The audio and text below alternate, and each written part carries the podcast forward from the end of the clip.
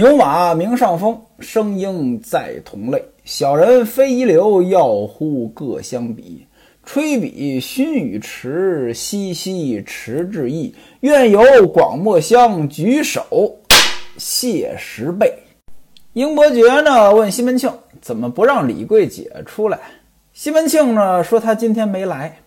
西门庆是说谎呀。刚才拜干爹拜干娘的时候，这李桂姐给他们磕过头啊。英伯爵说：“我刚才听见后边有人唱，你还替他说谎。”就跟戴安说：“你快把他给我叫出来。”戴安呢不肯动啊，替这个西门庆打圆场，说：“英二爹，您听错了啊，后边是女先生玉大姐，他们给娘弹唱呢。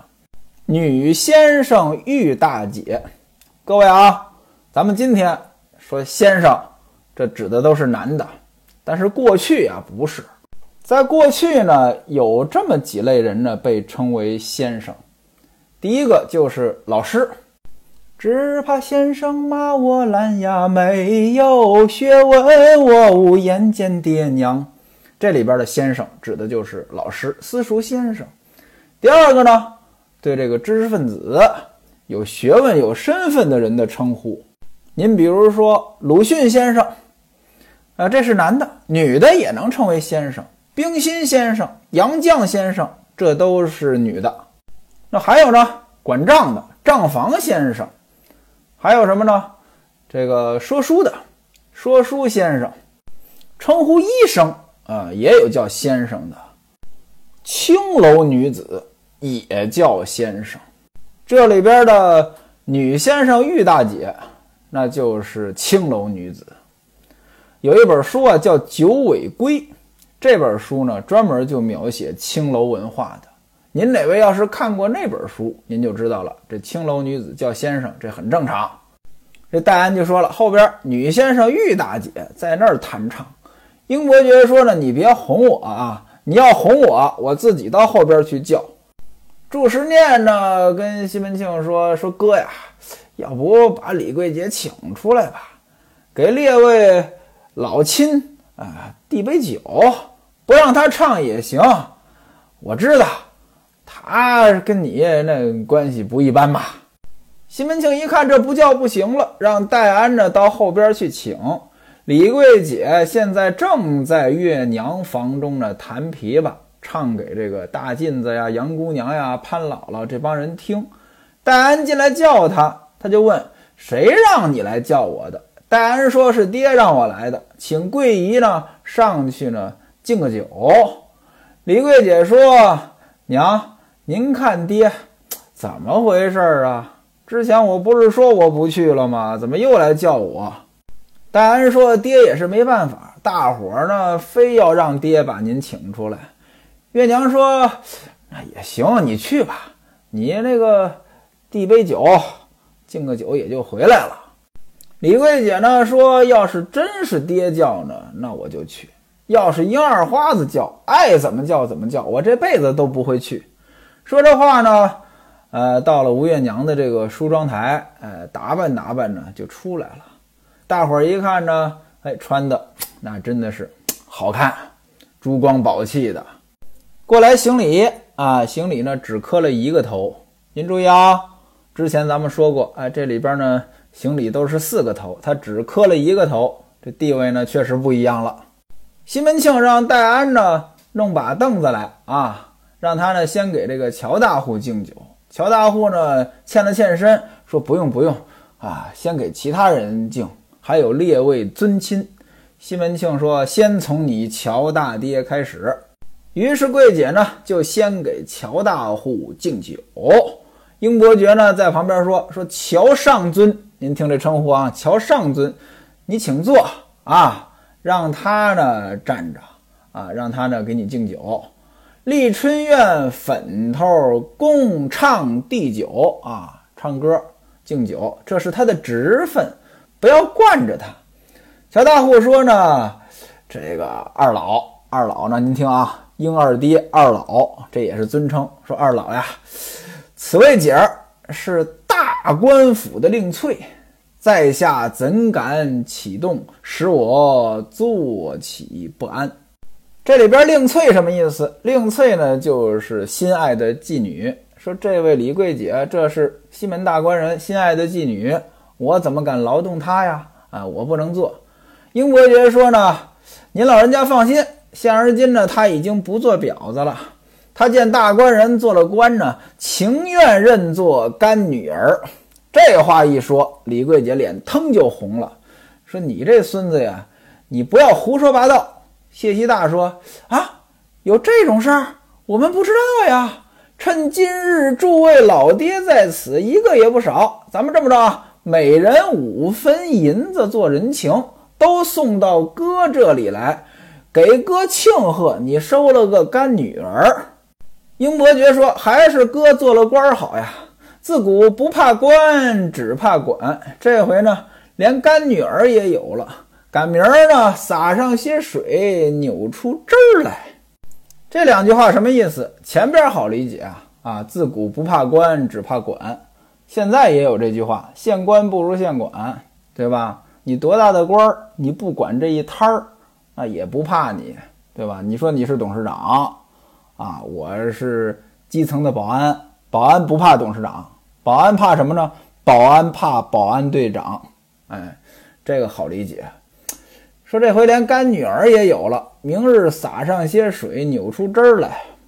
干女儿，干相反就是湿。说你们是干女儿，可以撒些水，扭出汁儿来呀。您想呀，拿今天的话说那些比较淫荡的话，说这个水多活好，这词儿呢都比较淫秽。那扭出汁儿来也这个意思，就说西门庆和他干女儿这不是正经关系，那肯定不是正经关系啊。之前李桂姐就是被西门庆包养的呀。那西门庆一听呢，说：“你这怪狗才，就在这儿胡说，说的是胡说。”英伯爵呢给岔开了，他假装没听清楚，他假装听成胡铁了啊。胡铁倒是能打一把好刀，胡铁用今天的话来翻译就是进口的铁，进口的铁能打一把好刀，这就是呃插科打诨的话了。郑爱香此时正在给沈姨夫敬酒，他呢在旁边呢插了一句：“英二花子，李桂姐呢，她倒是做了干女儿，要不然你明天呢给大爹，大爹就是西门庆，给大爹做干儿子吧，调过来就是儿干子。”那就说儿干子是什么意思？有人呢说这个是谐音“二杆子”，骂人的话；也有人说呢，这儿干子呢就是。什么东西晒干了啊就不湿啊？那不湿什么意思呢？咱们都知道干爹干儿子，他比这亲爹亲儿子呢，他他他是相对的，对吧？那肯定是亲爹亲儿子更近啊。但是这个干这字儿为什么用干？为什么这个你想有干儿子，按理说得有湿儿子，但没有湿儿子，只有亲儿子。这意思呢？你跟人家不一样，人家是干女儿，但是能撒上水。能变成湿的，变成亲的。你，这干儿子儿干子，你到头还是干的。英伯爵说：“呦呦呦，有你什么事儿啊？我跟你说啊，我不难为你，你就念佛去吧。这话倒是实话。你看他现在正在难为李桂姐。呃，英伯爵这人不好对付。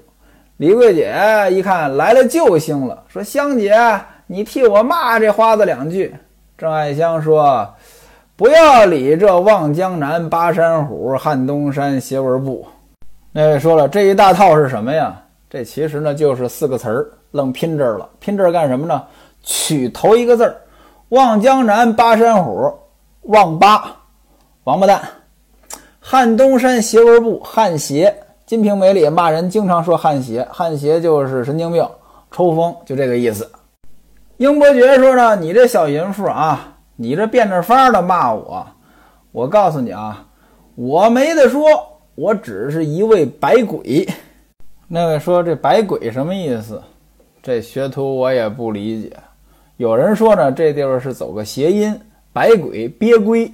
我是一个鳖龟啊，英伯爵，我是一个百鬼，把你妈那裤带子也扯断了。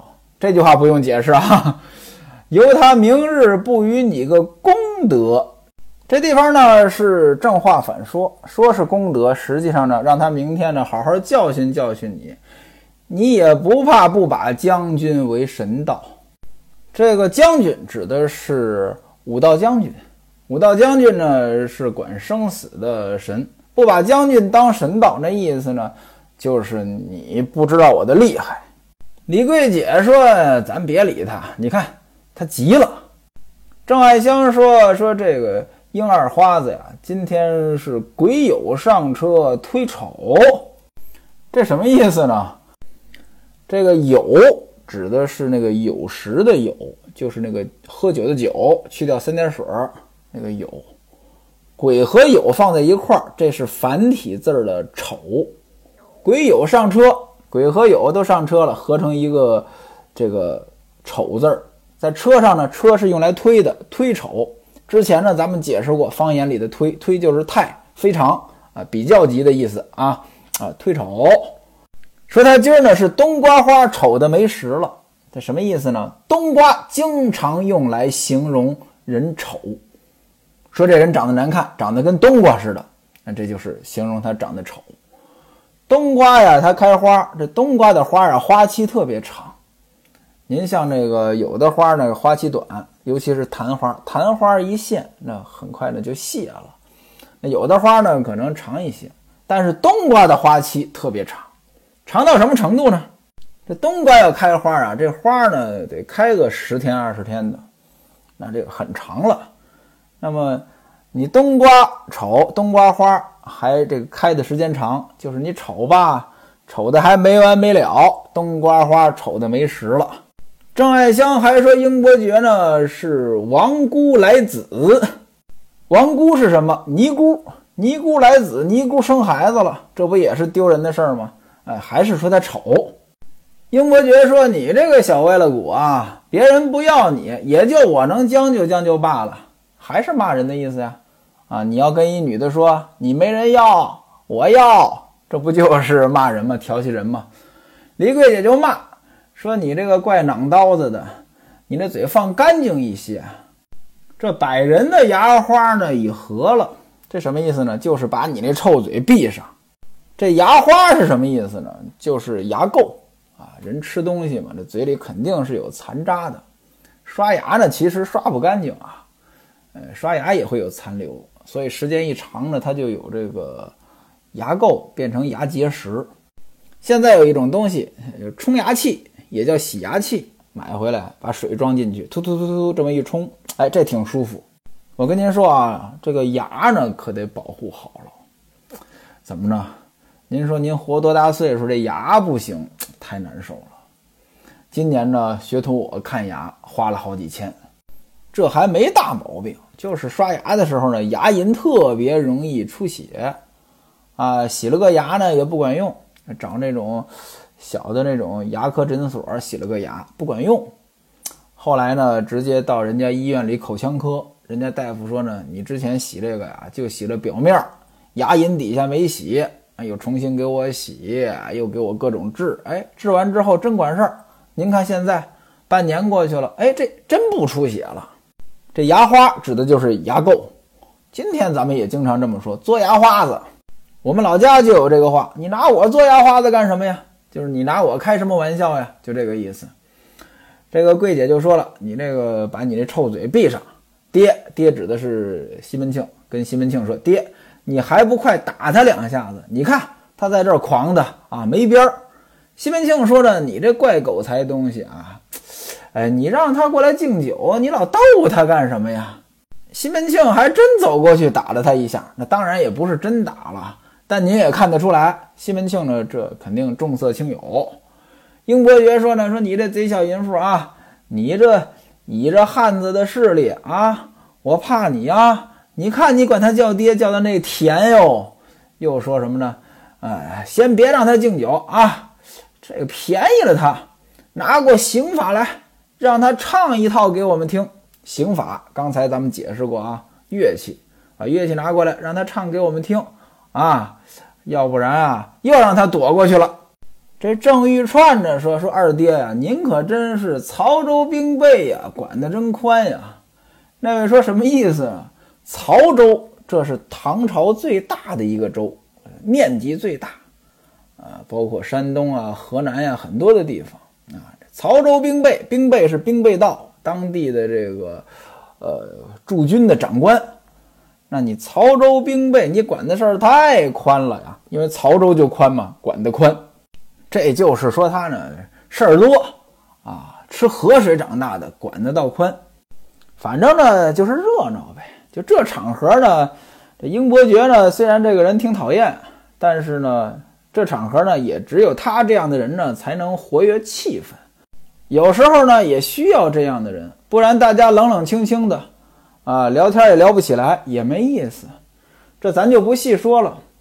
再说呢，这个自从李瓶儿生了孩子呢，西门庆呢老在李瓶儿房中，就有人不乐意了呀。谁呀？潘金莲呀。之前西门庆老在外边不来潘金莲房中，潘金莲还找个下人通奸呢。他这性欲望特别强呀，对吧？他就不乐意了，就对李瓶儿呢。怀嫉妒之心，老发牢骚。那今天呢，他也知道西门庆呢在前边啊摆酒请客，他呢化好了妆，啊就来到了李瓶儿的房中。听到李瓶儿房中孩儿啼哭呢，就过来问说：“怎么哭得这么严重？”这奶妈如意说了：“说娘呢到后边去了，娘指的就是李瓶儿。”说这孩子呢要找娘，当然就哭了呀。潘金莲笑嘻嘻的呢，就逗这孩子，说：“哎呀，你这才多大呀？你还是个小人牙儿啊，你就知道找妈妈。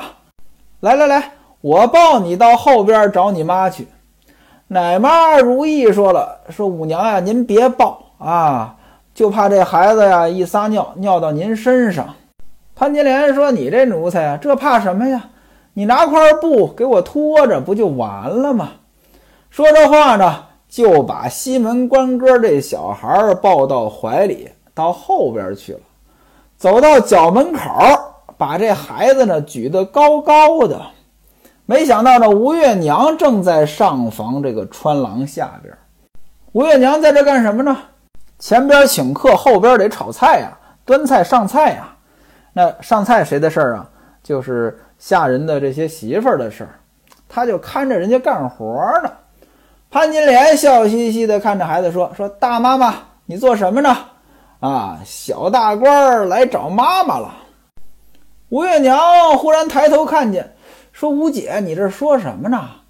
这肯定是他妈没在跟前，你这平白把他抱出来干什么呀？还举那么高，你会吓着他的。”他妈妈在屋里忙着手呢，于是呢叫李大姐你出来，你家儿子找你来了。李瓶儿一听，怎么着？我儿子来了，就慌了，赶紧走出来，看见潘金莲抱着，说：“哎呀，这个小孩好好在屋里，有奶妈哄着，没事找我干嘛呀？可别把尿撒在五娘身上。”潘金莲说呢，说她在屋里啊，哭得可惨了，就想你，我抱出来呢，走走。李瓶儿呢，赶紧解开怀，接过来。月娘呢，也逗了逗孩子，就说呢，你好好的把这孩子抱回房里去，别吓着他。李瓶儿到前边啊，悄悄的跟奶妈说，说他哭呢，你慢慢哄着他，等我来。怎么能让五娘把他抱到后边寻我？奶妈如意说了：“说我拦着呀，五娘非要抱啊。”李瓶儿呢，给孩子喂奶，把孩子哄睡着了。结果呢，睡下没多大时间，这孩子在睡梦当中惊醒，怎么呢？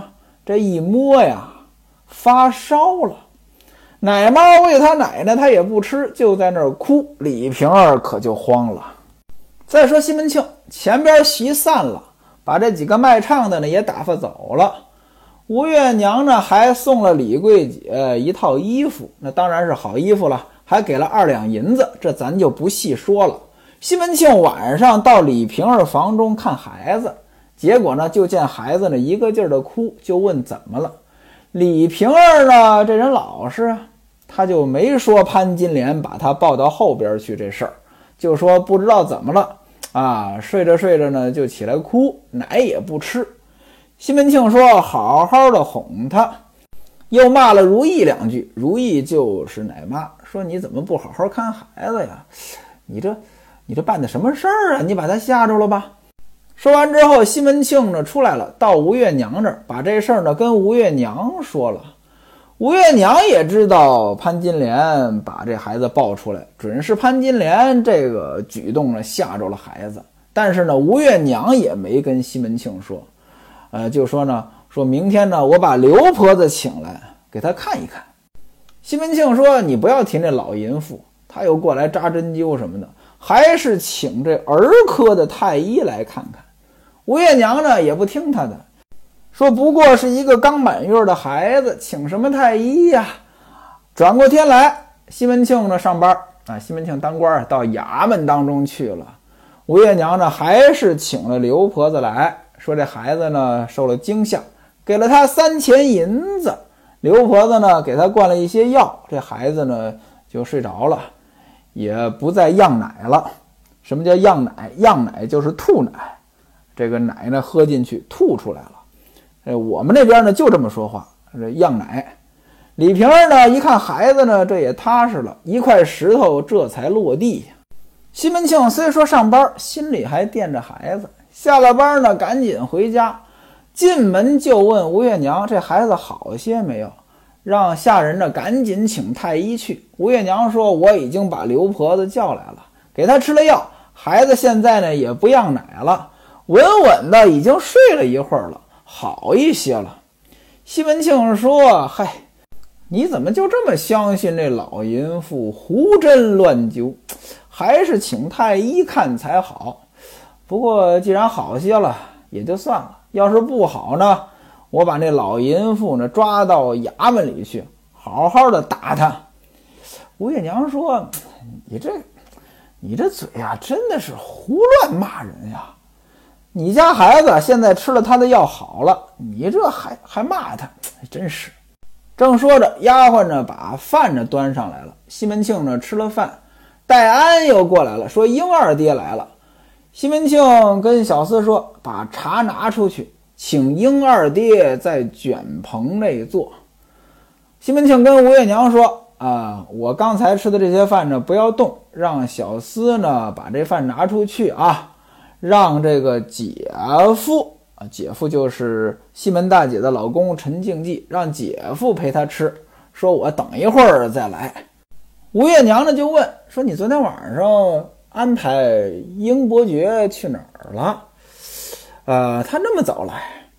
西门庆说呢，说英二哥呢认得一个湖州客人，这人叫何官儿啊，在门外那店里边呢堆着五百两丝线。这胡官呢急着回家啊，对我说呢，让我把他收了啊，可以便宜一些。我呢就给他四百五十两银子。昨天我是让英国爵。还有来宝呢，拿了两锭大银子作为样银，啊，这事儿呢谈成了。今天呢付这个尾款啊。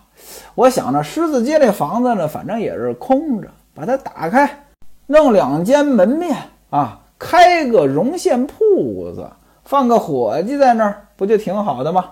您看啊，这个当年是蒋竹山开这个药铺的，现在呢，西门庆开绒线铺子。况且现而今来宝呢，已经是运王府的人了，在那儿当差领工资了呀。让他呢找个伙计，在那儿呢又能看房又能做买卖。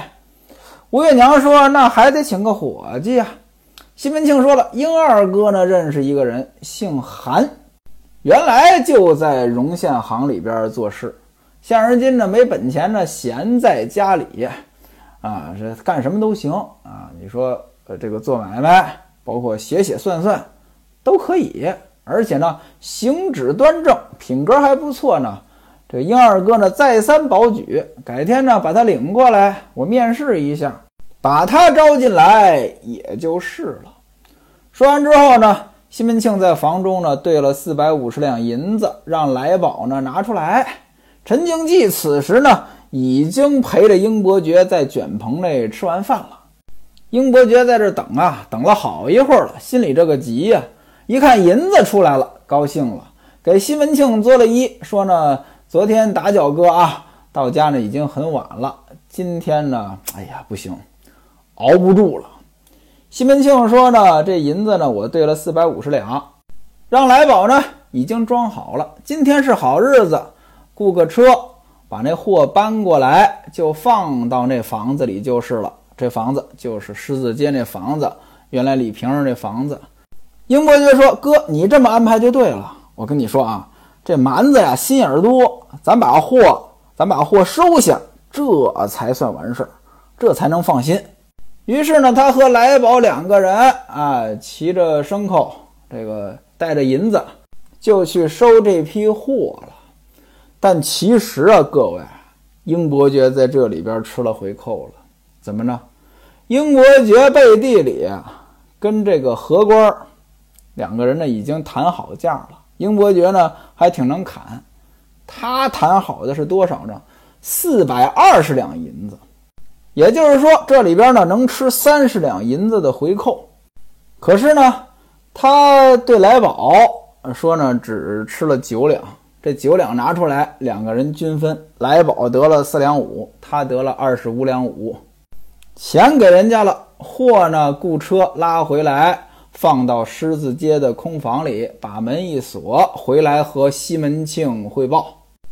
店铺有了，货也有了，就等着人了。西门庆就叫英伯爵呢，择吉日，找个好日子，把韩伙计领来见。